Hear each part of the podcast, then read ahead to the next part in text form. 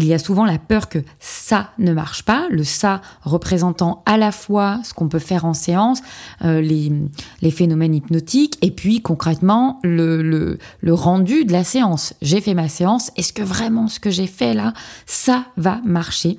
Et puis surtout, surtout, je crois que le, le gros problème en fait, c'est qu'il y a zéro stratégie d'accompagnement.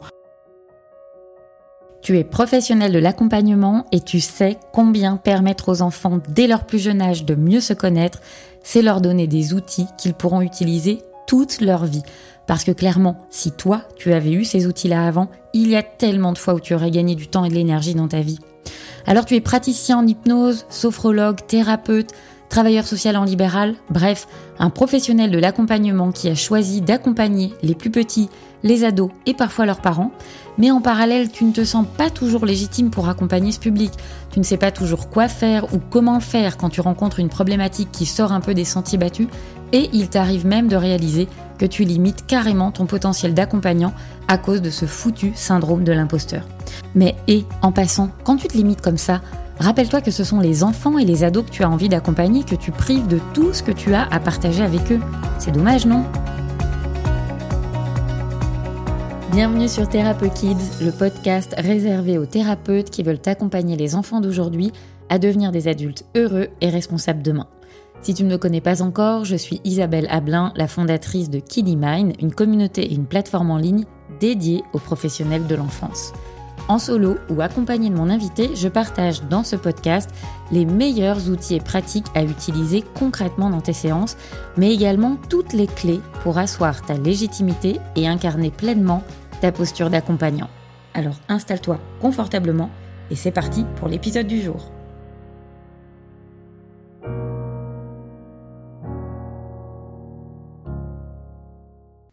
J'entends régulièrement des praticiens me dire je ne sais plus trop quoi faire au bout de deux ou trois séances.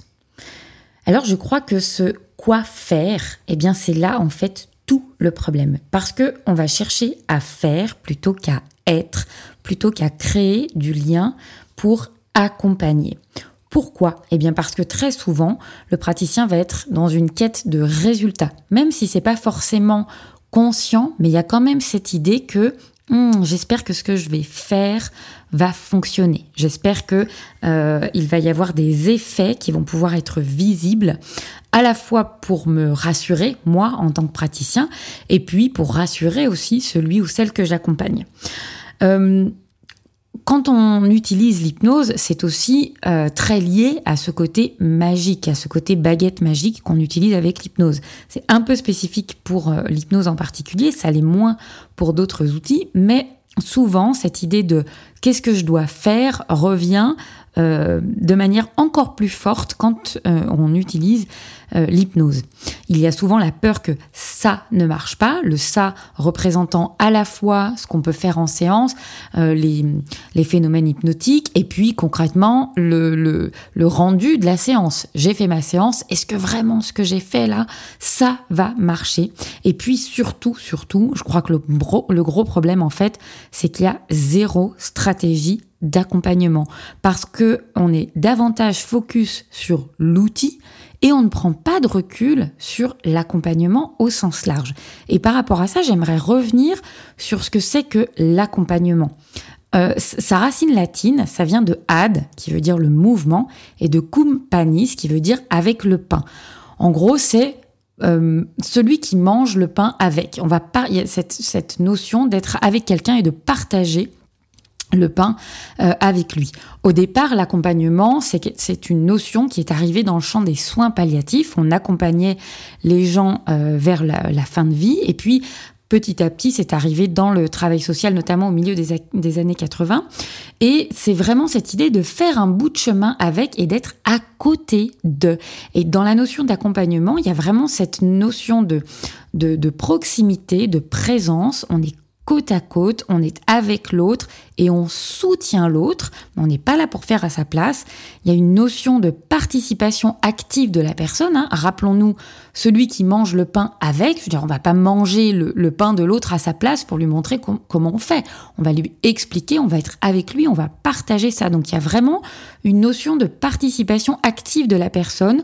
On l'accompagne sur son chemin, celui qu'il s'est tracé, et pour ça, il faut l'avoir pensé avec lui avant avoir pris l'info et savoir où il veut aller. Je dis souvent que la première séance, ça pourrait être une séance entièrement consacrée, surtout avec les enfants et les ados, à la création d'un lien de qualité. Parce que concrètement, euh, ça va permettre de, de, de, créer de la confiance, de créer de l'alliance, et puis parce que ça me paraît absolument fondamental pour savoir où on va. Euh, comment il est cet enfant, quel, quel rapport il a avec le, le, problème qui est amené avec son parent, est-ce qu'il est OK avec ça, qu'est-ce qui se passe pour lui, dans quel contexte euh, ça se passe, euh, qu'est-ce qu'il a envie de de, de, changer par rapport à ça? Qu'est-ce que ça Est-ce qu'il y a un risque dans son quotidien? S'il y a des choses qui changent par rapport à ce problème, euh, qu'est-ce qu'il aime dans la vie? Quelle personnalité il a? Il y a toutes ces infos qui sont importantes à prendre. Et quand on veut accompagner l'autre sur son chemin, bah, c'est important de savoir comment cet autre, cet enfant, cet ado que vous recevez, euh, se visualise son chemin en fait. Où est-ce qu'il a envie d'aller? Qu'est-ce qu'il veut faire? Et finalement, euh, pourquoi il va s'engager avec vous finalement? Il n'y a, aucune raison de le faire, euh, si ce n'est que euh, le, parent l'a amené là en rendez-vous. Alors bien sûr, il y a des enfants qui ont très envie de changer, mais ça nécessite quand même de prendre le temps de, de créer ce lien de confiance et qui est pour moi essentiel dans une dimension d'accompagnement.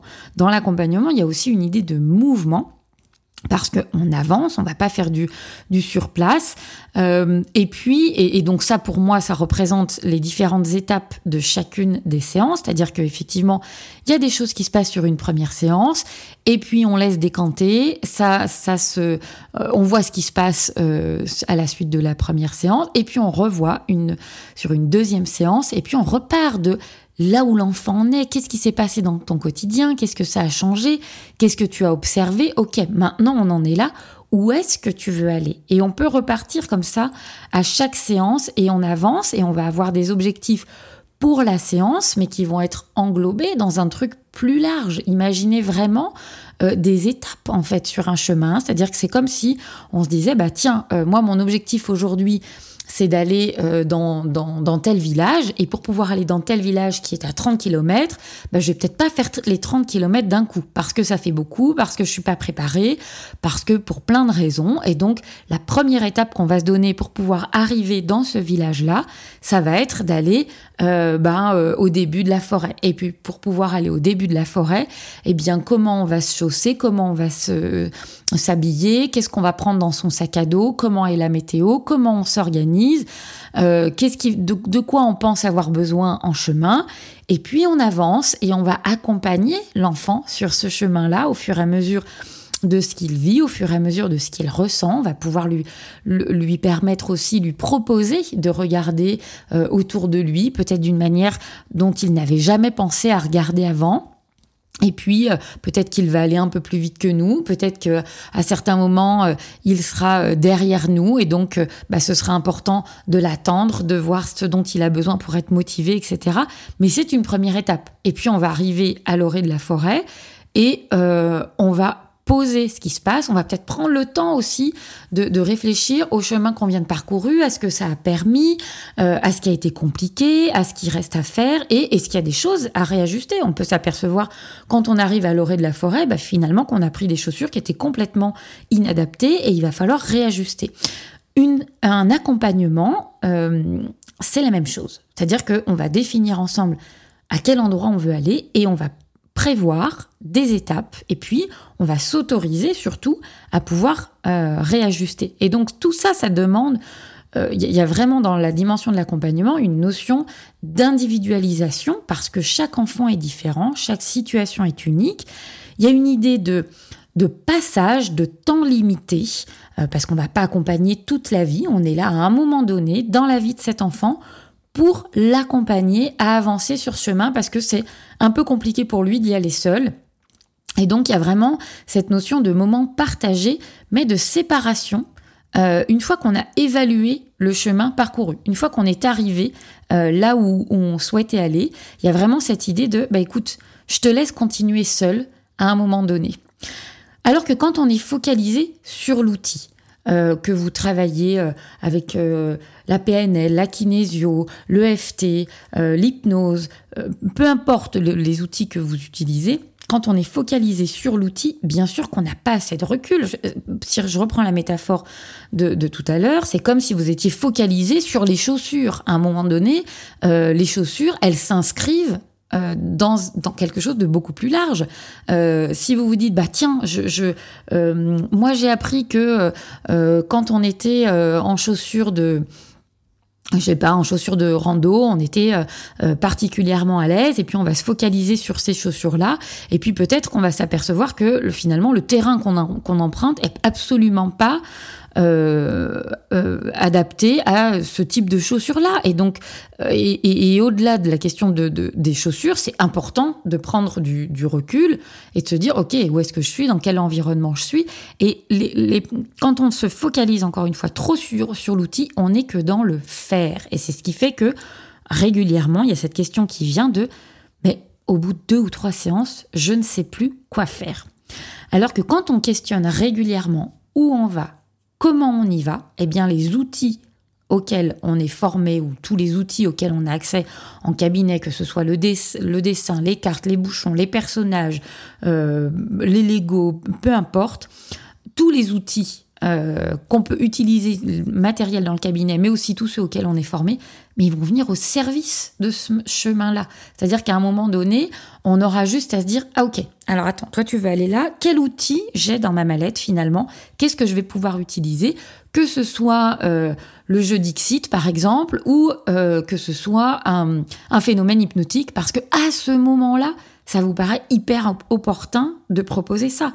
Donc les outils ne sont pas une fin en soi, ça devrait pour moi vraiment être quelque chose qui vient au service d'un accompagnement beaucoup plus large.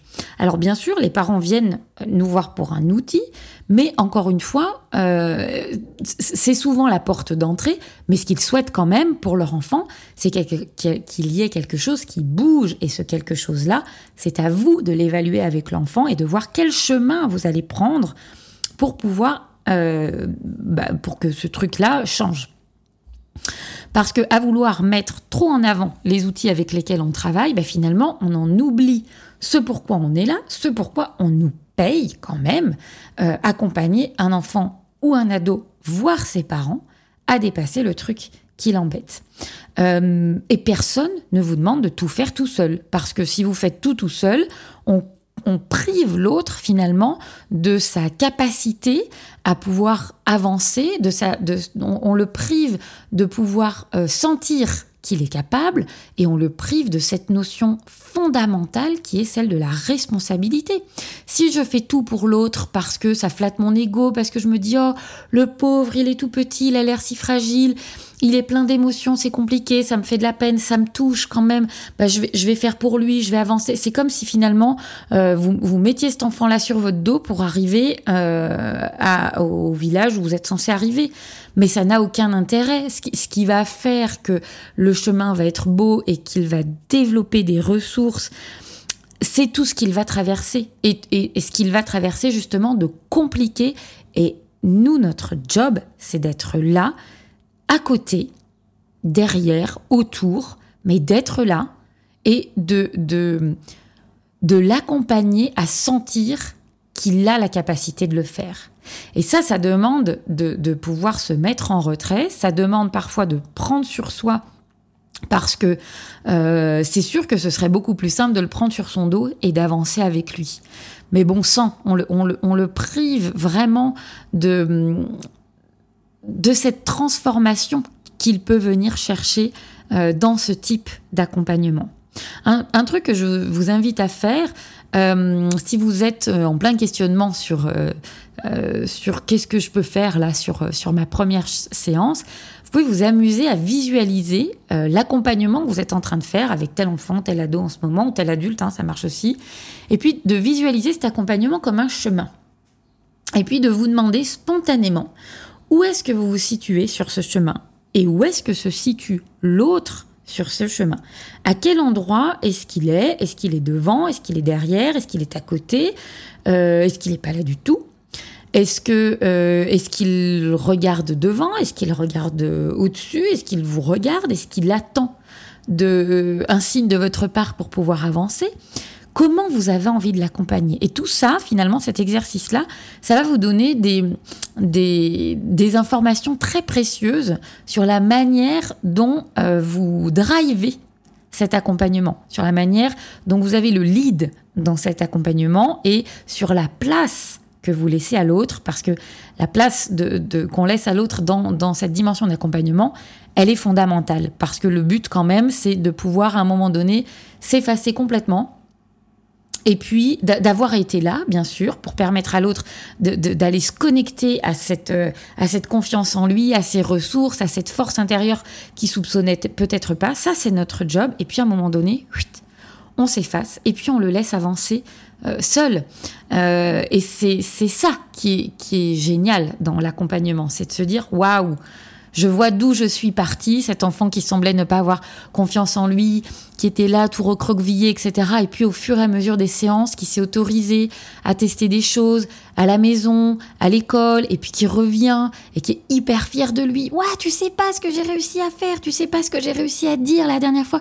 Mais ça, c'est extraordinaire et on est là pour ça, pour leur permettre justement de réaliser qu'ils ont ces ressources là et ces ressources là. Et si on le fait à leur place, bah, ça, les, ça, les, prive euh, de, ce, de, ce, bonheur de sentir combien ils sont euh, capables de pouvoir se dépasser.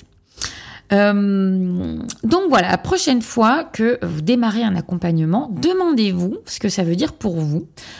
posez les grands principes qui vous semblent fondamentaux dans la dimension d'accompagnement, et puis vous pouvez tout à fait les partager avec l'enfant que vous allez recevoir. Euh, pour que vous puissiez avancer ensemble et que vous, en tant que praticien, vous soyez là davantage comme une ressource qui va lui permettre d'aller là où il a envie d'aller et pas euh, comme quelqu'un qui va le prendre sur son dos pour l'amener là où il a envie d'aller. Ça n'a, selon moi, absolument aucun intérêt. Et parfois, vous serez euh, bah, comme la lumière du phare dans la nuit parce que il sera complètement perdu.